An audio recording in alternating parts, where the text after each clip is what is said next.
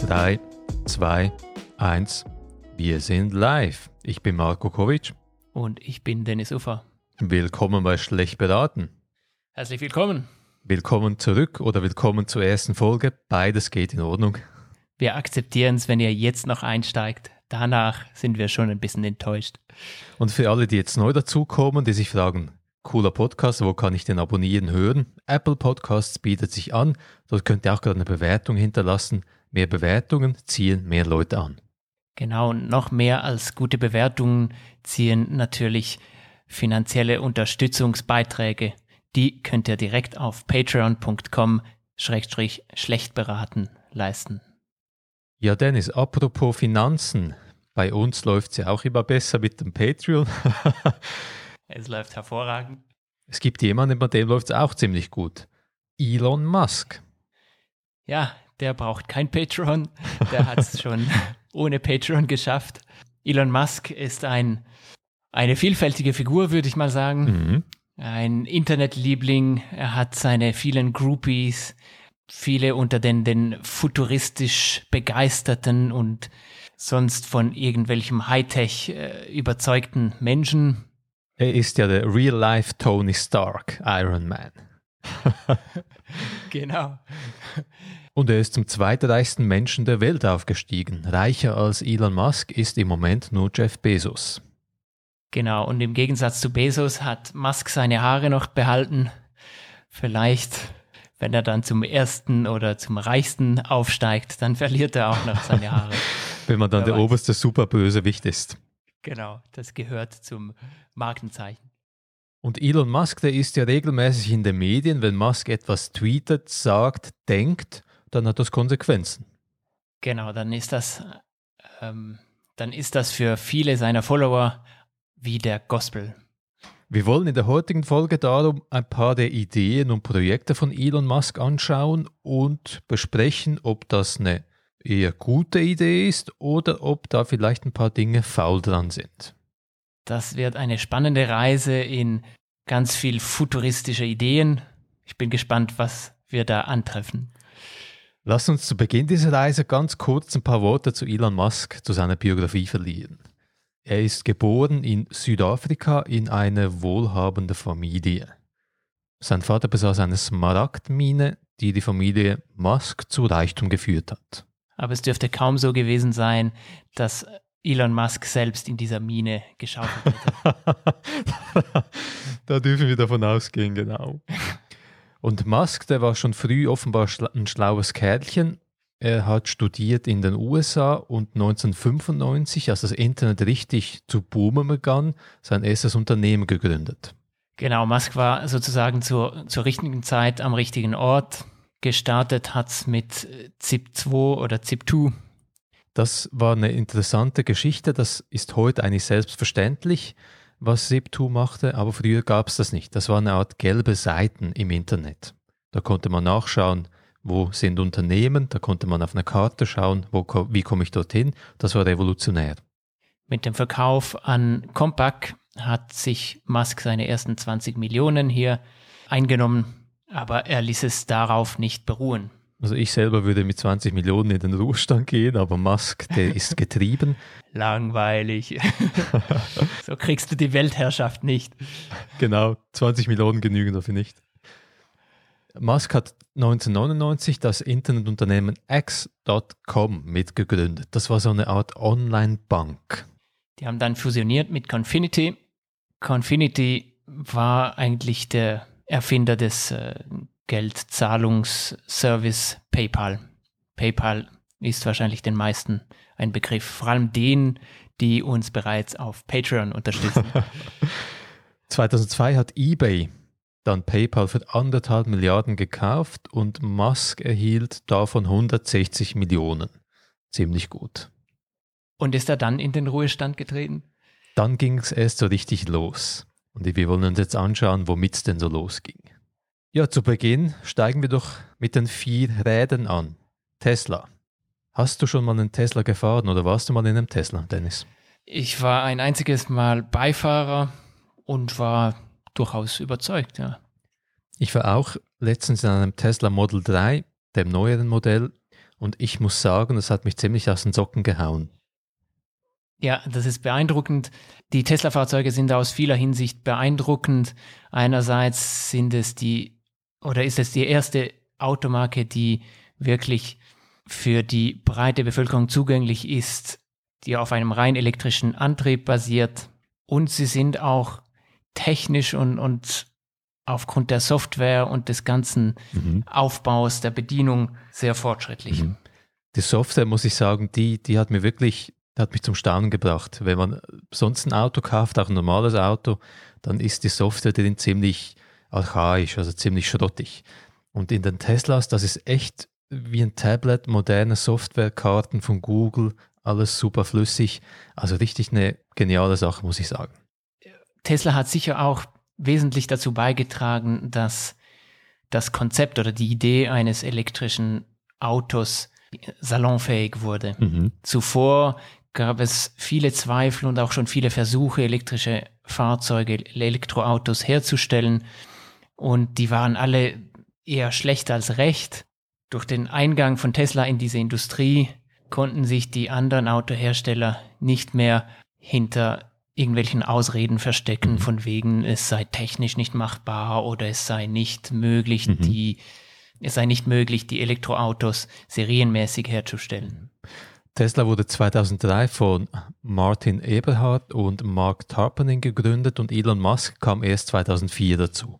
Aber seither ist Musk am Steuer, am Ruder bei Tesla und das Unternehmen ist heute über 500 Milliarden Dollar wert. Ja, jetzt zusammengefasst, Tesla, gute Idee, schlechte Idee. Was sagst du, Dennis? Ja, ich würde mal sagen, gute Idee, da gibt es wenige Zweifel dran. Ich sehe es genau gleich, das ist eine gute Idee.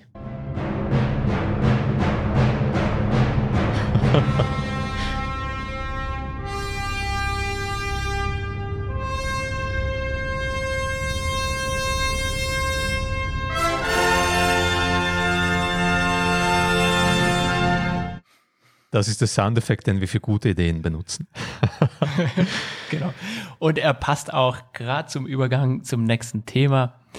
SpaceX.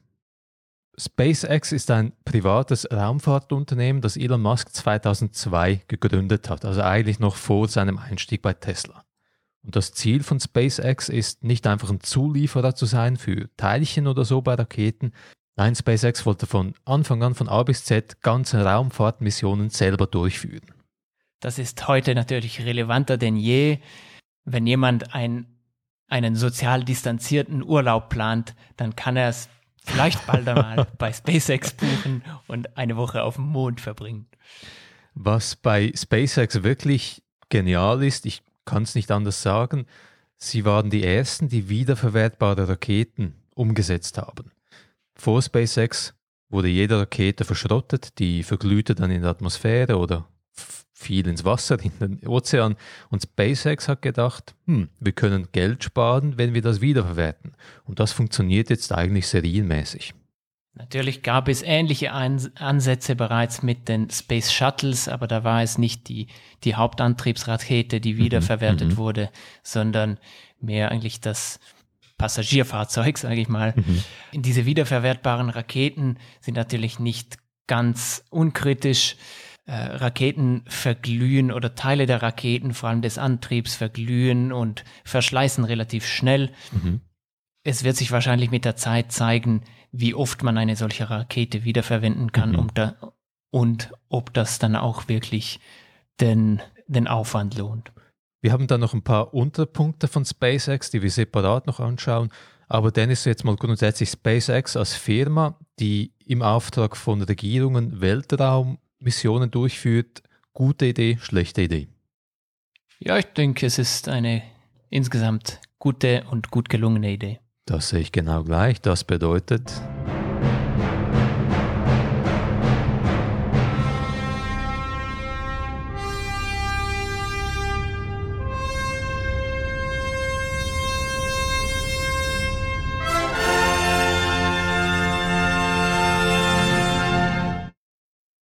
Ein Teil des SpaceX-Plans ist aber ein bisschen speziell. SpaceX will nicht nur von der Erde zum Beispiel in den Orbit fliegen oder noch weiter zum Mond oder noch weiter. Nein, es soll auch Raketen geben, die von Erde zu Erde fliegen.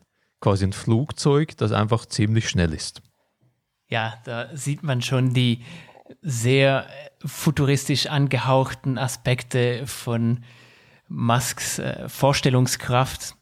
Die Idee ist, dass man quasi irgendwo an einen ähm, Raketenflughafen hingeht, mhm. in die Rakete steigt und dann von New York nach London düst in wenigen, ja, nicht mal einer Stunde vielleicht. Mhm.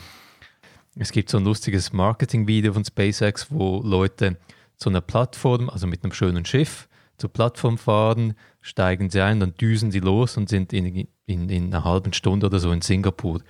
Also so richtig, ja, das kann man sich gönnen. Wie, wie, wie lang braucht denn das Boot bis zur Plattform und wie lang geht das Check-in und die Sicherheitschecks?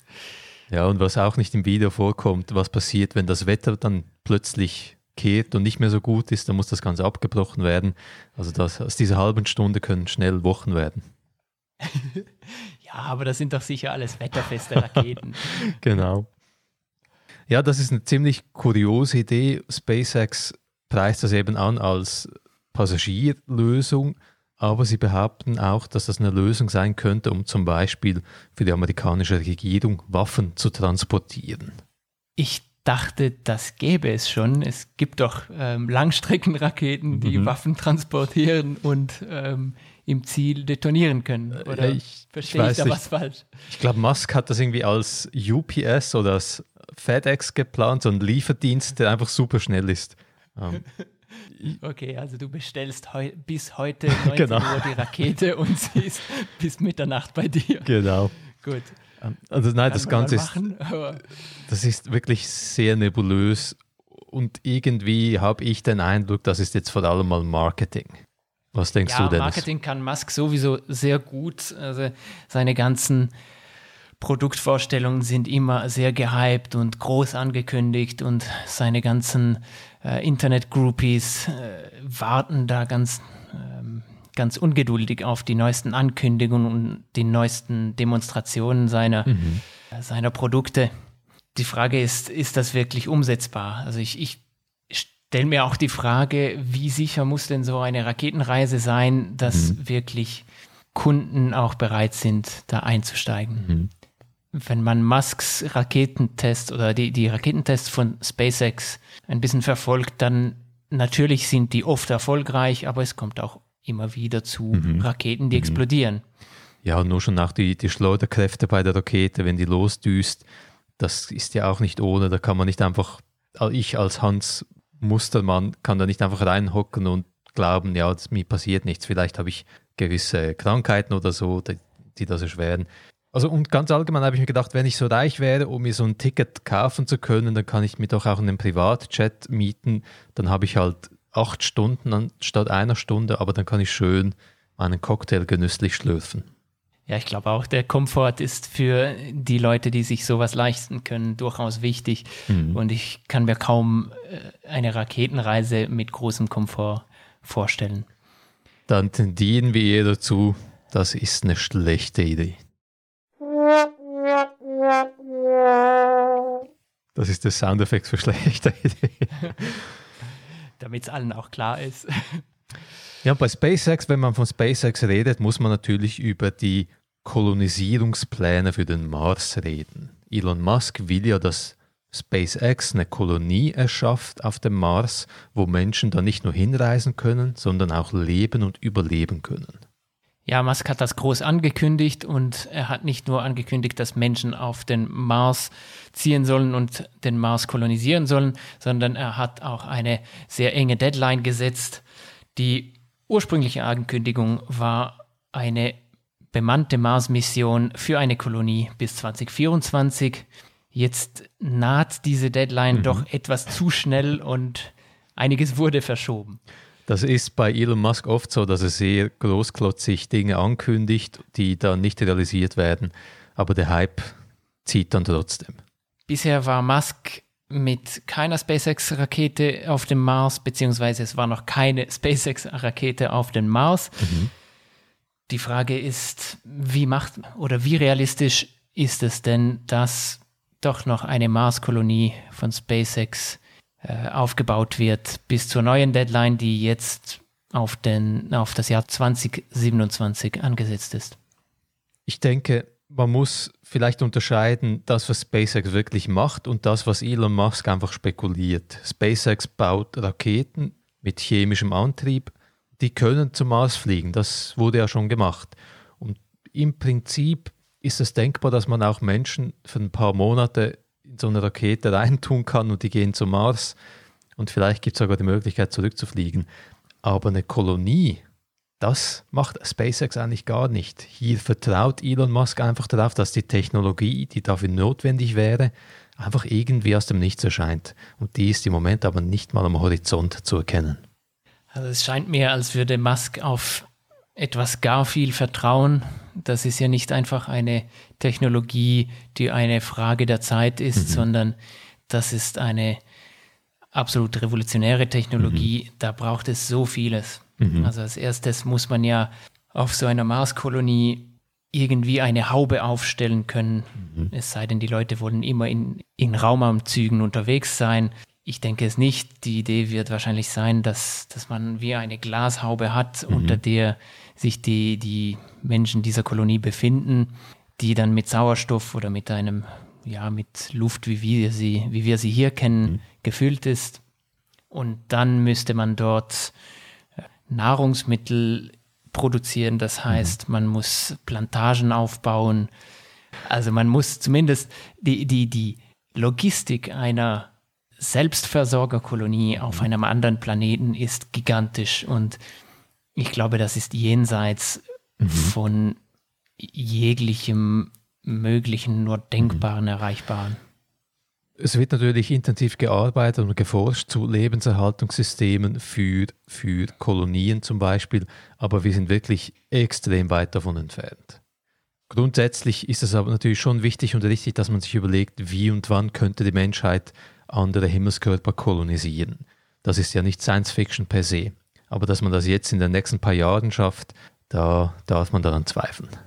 Genau, Musk will das ja natürlich selbst noch erreichen. Vielleicht will er dann auch der, der planetarische Präsident von genau. Mars sein, weil er der Erste ist, der es kolonisiert. Vielleicht will er auch nur zurück nach Hause. Richtig, das könnte ja auch sein. Das, das Letzte, das mich daran auch ein bisschen misstrauisch stimmt, ist, die Idee ist ja, dass man dann zusätzlich zu allen anderen logistischen Schwierigkeiten noch auf dem Mars dann den Treibstoff herstellen will. Mhm. Also ziemlich viele Dinge, wo man ziemlich viel Hoffnung haben müsste, dass es irgendwann irgendwie funktioniert. Darum ist unser Fazit hier.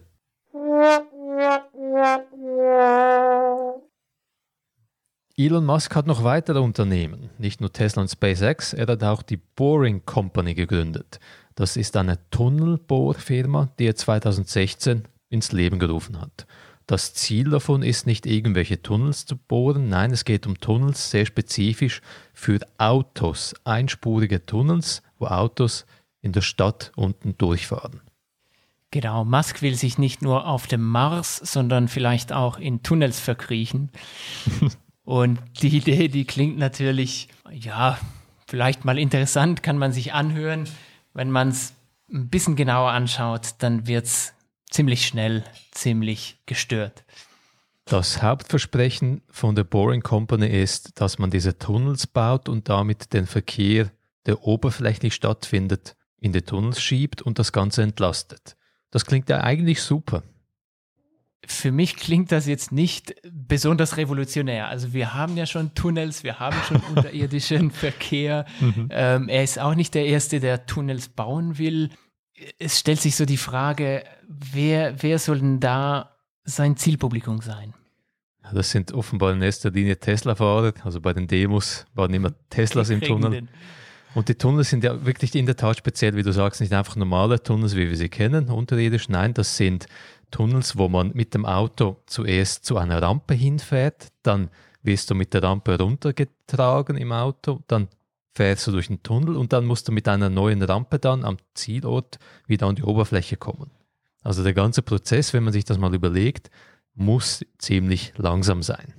Also das heißt, die Autos werden einzeln nach unten befördert und mhm. einzeln wieder nach oben, um dann in einem wahrscheinlich freien Tunnel durchzudüsen. Mhm. Es scheint mir nicht so, als würden da sehr viele Leute aufs Mal diese Verkehrsmöglichkeit nutzen können. Das ist genau die Hauptkritik am Ganzen.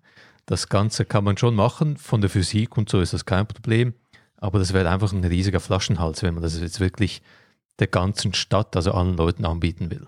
Für mich nimmt dieses ganze Projekt auch noch ein, eine zusätzliche Höhe an Groteskheit ein, wenn man dann die Behauptungen von Musk hört, dass diese Tunnels irgendwo um ein x-fache, sei es ein 20-faches günstiger mhm. sein sollten als herkömmliche Tunnels. Ich kann mir das schlichtweg nicht vorstellen. Völlig aus der Luft gegriffen.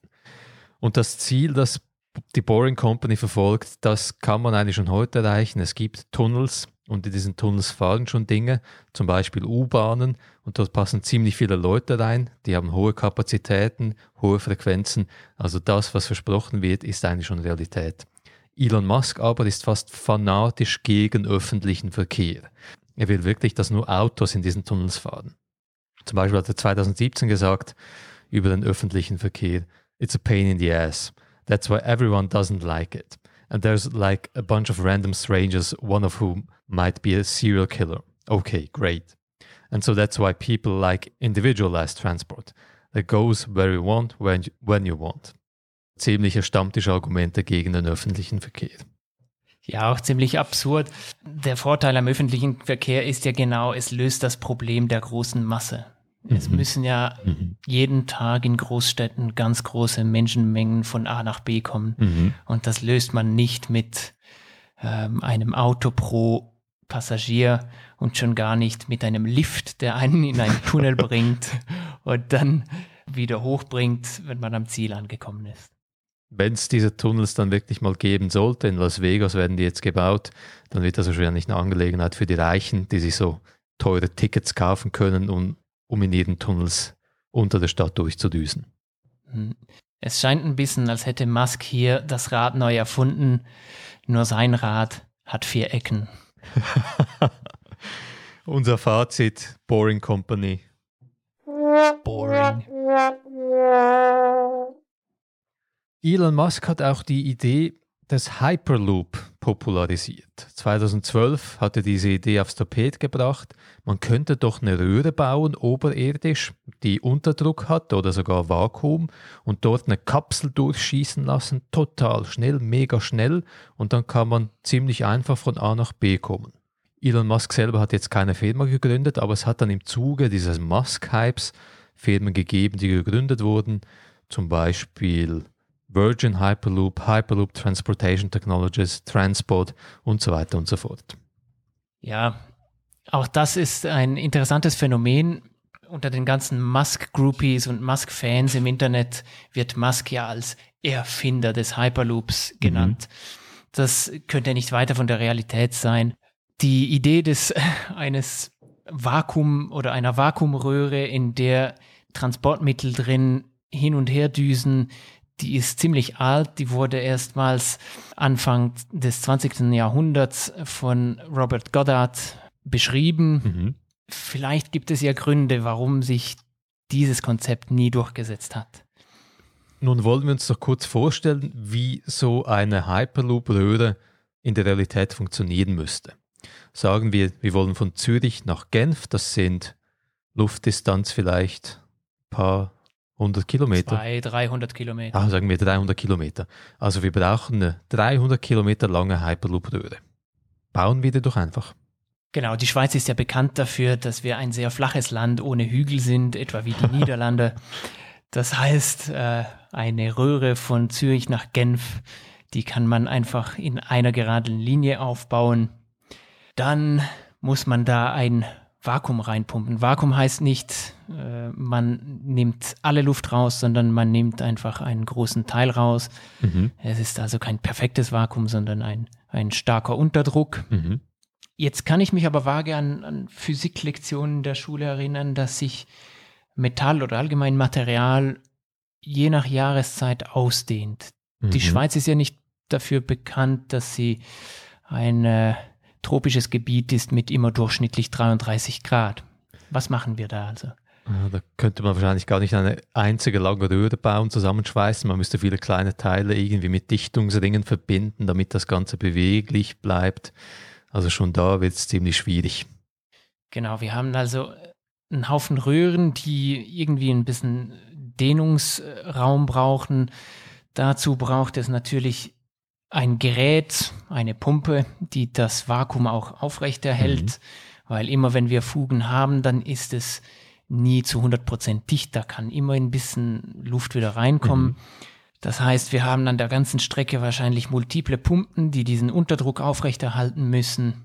Dann haben wir noch die Einstiegs- und Ausstiegsschleusen, wo die Passagiere in das Gefährt reinsteigen. Das heißt, auch hier haben wir wieder Dichtungsfragen. Und wenn es auf der ganzen Strecke nur ein kleines, ein einziges Problem gibt, wenn irgendwo ein Steinschlag ist oder irgend sowas, ein kleines Loch, dann wird das Ganze ja zu einer fast ziemlich sicheren Todesfahrt. Genau, wer vielleicht schon einmal eine Schusswaffe bedient hat, weiß, wie das funktioniert mit dem Profil. Wir haben einen Druckausgleich, also die, die Kapsel oder die Hülse mit dem, mit dem Projektil vorne dran, die hat den, die produziert den Überdruck durch eine Explosion und das Projektil schießt dann in die Richtung des niedrigeren Drucks. Und ich stelle mir das mit dem Hyperloop-Fahrzeug äh, genauso vor. Du hast irgendwo ein Leck im Vakuum. Mhm. Ähm, erstens ein kleines Leck, sobald da mal was leckt, dann reißt die ganze Hülse ein und das Leck wird dann groß. Es treibt Luft rein und wenn irgendwo am, an einem weiteren Ende dieser Röhre dann das Fahrzeug drin ist, dann wird das zum menschengefüllten Projektil. Ja, das, die Analogie zur Pistole passt, weil das scheint wirklich russische Roulette zu sein, dass man da spielt mit, mit dem Hyperloop. und genau. die Ironie am Ganzen ist natürlich, es gibt schon eine Lösung, die besser, zuverlässiger und umsetzbar ist. Man kann Züge bauen auf Schienen, die kann man sogar über Hügel bauen, sogar über Berge bauen. Das funktioniert eigentlich. Und auch Züge kennen Tunnels dort, wo die Berge zu hoch sind. Mhm. Auch das kennen wir hier in der sehr flachen Schweiz. Es gibt auch Züge, die ziemlich schnell sind. Vor mhm. allem Japan hat da einige Pionierprojekte. China ist auch gut dabei. Die sind natürlich vom Unterhalt nicht gerade günstig, aber es ist immer eine Frage der Abwägung zwischen Kosten und Ertrag. Hyperloop zusammengefasst, unser Fazit. Wir wollen noch kurz auf ein letztes Elon Musk-Unternehmen eingehen, Neuralink oder Neuralink. Neuralink ist auch 2016 gegründet und das ist eine Firma, wo es um Computer-Brain Interfaces geht. Dort werden Computerimplantate erschaffen, die Menschen sich einpflanzen sollen, um damit Krankheiten zu heilen und um langfristig Human Enhancement zu betreiben, dass wir zum Beispiel alle schlauer werden mit Implantaten. Das klingt extrem futuristisch, extrem geil, muss ich sagen. Das ist so richtig, yeah, Musk, do it. I fucking love science. genau, absolut. Es klingt nach ähm, greifbar naher Wissenschaft. Ich träume von dem Tag, an dem ich zu einem Cyborg werde, der mit Neuralink enhanced ist und deine Gedanken, Marco, lesen kann. Das wäre doch schön. Und im August 2020 hat Neuralink im August 2020 hat Neuralink dann eine öffentliche Demo gemacht. Sie haben vorgeführt, wo sie jetzt stehen und wo die Reise hingeht. Die Demo, die wurde noch nicht mit einem Menschen durchgeführt. Sie haben dafür ein Schwein, ich sage mal, geopfert. Armes Schwein. Ähm, ja. Das Schwein hat da irgend so ein Implantat drin und dann wurde auf einem Bildschirm wurden so weiße Striche dargestellt, die jeder einzelne Strich ist wohl eine Ableitung von einem von diesen Sensoren, mhm. die im Schweinegehirn implantiert waren. Und dann gab es noch, um das alles noch zusätzlich zur Visualisieren, zur Visualisierung realer zu machen, auch einen Ton. Also man hörte so ein kleines Blub, Blub, Blub, Blub. Mhm. Und das war quasi die Demo des enhanceden Schweins. Die Demo hat dann ziemlich viele Leute enttäuscht und da gab es dann kritische Kommentare, hey, das ist eigentlich überhaupt nichts Revolutionäres, was da präsentiert wird. Im Gegenteil, das war eine ziemlich veraltete Brain-Computer-Interface-Demo, die da gezeigt wurde. Und viele Leute haben sich dann auch im Kopf gekratzt und gesagt, ja, wo, wo soll die Reise denn hingehen? Was dann Musk versprach und Neuralink versprochen hat, wir bauen Implantate, die dann noch viel, viel mehr Elektroden haben, exponentiell mehr, und wenn man die dann einpflanzt, dann passiert irgendetwas. Also. Genau. Dann, dann hört man noch viel mehr von diesen Tönen und man sieht auf dem Bildschirm noch viel mehr weiße Striche. Äh, die Idee, die Hirnaktivität mit Elektroden abzuleiten, ist ja per se nichts Neues. Mhm. Ähm, die Idee, das auf der Hirnoberfläche zu machen, wäre auch nichts Neues.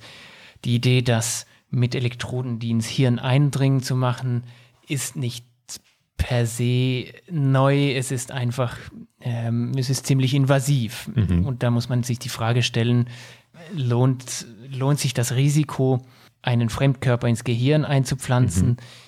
Ich meine, man ist in der Medizin schon sehr, sehr vorsichtig, wenn man Prothesen einpflanzt. Mhm. Man weiß, Prothesen sind Fremdkörper und die können sehr häufig Infektquellen sein. Mhm weil sich natürlich Bakterien gerne mal auf Oberflächen von Prothesen besiedeln. Mhm. Äh, es wird mit einem Implantat im Gehirn nicht anders sein. Das Risiko würde sich eben vielleicht lohnen, wenn in Aussicht wäre, dass irgendein Nutzen daraus entsteht, aber im Moment gibt es diese Aussicht überhaupt nicht. Also im Moment ist das auch ein Leap of Faith. Wir bauen Implantate mit vielen Elektroden und irgendwann, irgendwie, irgendwo wird daraus ein revolutionäres Ding. Ja, es ist ein gigantischer Leap of Faith und vor allem sieht man auch, was, was Musk hier wieder verspricht. Es wird versprochen, dass man Menschen mit Hirnerkrankungen heilen kann, mhm. Leute mit, äh, die Schlaganfälle hatten, dass die dann wieder gehen können. Da ist auch wieder die, die Lücke gigantisch zwischen Musks ähm, übertriebener, futuristischer ähm, Idee und der Realität mhm. des menschlichen Lebens. Darum für den Moment erhält Neuralink auch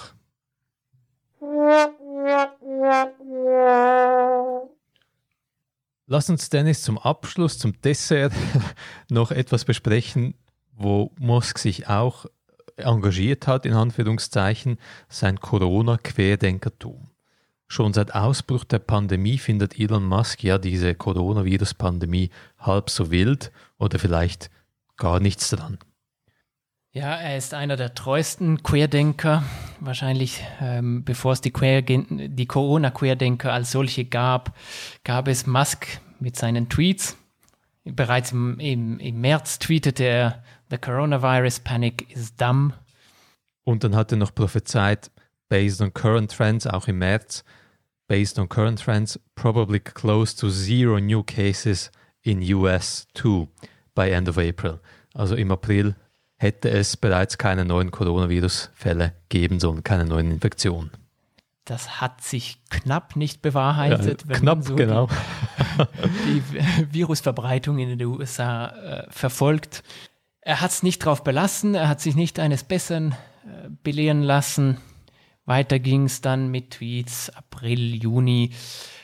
Einmal nennt er die ganzen Maßnahmen faschistisch, dann weiß er offenbar besser, was die Aussagekraft von, von Coronavirus-Tests sind. Er hat tatsächlich gemeint, dass die vielen neuen Fälle im Juni in den USA nur darum zustande kämen, weil es so viele falsch positive gäbe. Genau, Musk scheint besser zu wissen, wie gut verwertbar Corona-Tests sind, als die Ärzte, die diese anwenden. Ähm, er weiß auch sonst in vielen Bereichen mehr und besser als alle anderen. Also hier im Corona-Kontext können wir, glaube ich, ziemlich deutlich ein vergeben. Das hat er sich ähnlich verdient. Das Interessante ist ja überhaupt, dass er sich zu solchen Eskapaden hinreißen lässt und dann monatelang an dieser verqueren, falschen, gefährlichen Meinung festhält. Was läuft hier schief? Also eine meiner Ideen ist, ich weiß nicht, ob du den Podcast bei Joe Rogan gesehen hast, wo, Mus äh, wo, wo Musk ähm, publikumswirksam mhm, einen Joint zündet. Ich kann mir vorstellen, dass er seine, in, äh, seine Inspiration für seine futuristischen Ideen und vielleicht auch für seine etwas quer gedachten Ideen doch teilweise von psychoaktiven Substanzen nimmt. Vielleicht ist das Problem auch, dass er zu wenig davon nimmt. Wer weiß. Ganz allgemein scheint hier ziemlich viel Overconfidence im Spiel zu sein. Das ist eine kognitive Verzerrung, die wir alle haben. Wir alle glauben tendenziell, dass das, was wir glauben, präzise ist, dass es gut ist, dass wir es besser wissen als die anderen. Und Elon Musk als Milliardär, der ist jetzt wahrscheinlich im Alltag auch nicht von Leuten umgeben, die ihn kritisieren. Genau, und wenn man umgeben ist von einer Crew von Yes Men, dann wird man sich selten mal Gedanken über seine eigenen Ideen machen und seine Überzeugungen überdenken. Was mich persönlich ziemlich nervt an dieser Sache, ist, dass die Medien regelrechte Elon Musk-Stiefel lecker sind. Egal was Musk macht, er hat immer Medienpräsenz, immer eine unkritische Bühne. Also für jeden Bullshit kriegt er Zeilen, kriegt er Raum, den er eigentlich nicht kriegen sollte. Das hat mich auch wiederholt überrascht, gerade die, die beiden Themen also das Hyperloop und Neuralink, die beide wirklich wissenschaftlich sehr weit weg von, von der Realität sind. Da erscheinen regelmäßig in verschiedenen seriösen Zeitungen Artikel, die das als die Entwicklung der nahen Zukunft anpreisen. Mhm. Und mhm. das ist einfach höchstgradig unkritisch.